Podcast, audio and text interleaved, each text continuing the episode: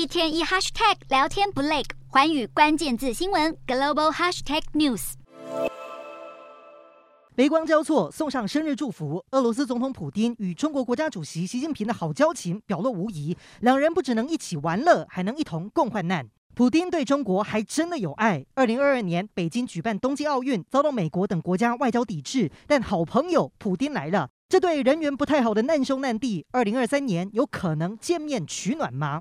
这份热情的邀约不知能不能成真，但中共中央外事工作委员会办公室主任王毅确实要在二月访问俄罗斯，是否为中国国家主席习近平铺路，引人联想。俄罗斯入侵乌克兰要一年了，中国虽说在台面上对于这场战事保持冷静、自认中立，但众人心知肚明，中方早就大砸银弹，成为俄罗斯原油和天然气的最大买家，默默支撑俄罗斯度过制裁，维持国家运作。只是北京当局也宛如泥菩萨，无论是北约秘书长还是美。美国国防部长这几天都先后访问日本、南韩，甚至菲律宾，其中一个目的就是冲着中国而来，要制衡这股不断扩张的红色势力。这或将让中俄靠得更近。别说乌俄战争，中国已在台海不断出招。国防部一日证实，侦获三十四架次的中国军机，其中苏凯三十等二十架次逾越海峡中线，侵扰西南防空识别区。至于海上，则有共建九艘次在台海周边活动。我国与民主阵营友好互动，引来中国直跳脚，连俄罗斯都一度搬出所谓的一个中国帮中方赞虾。现在各方势力已逐渐凝聚归队，地缘政治跷跷板短时间内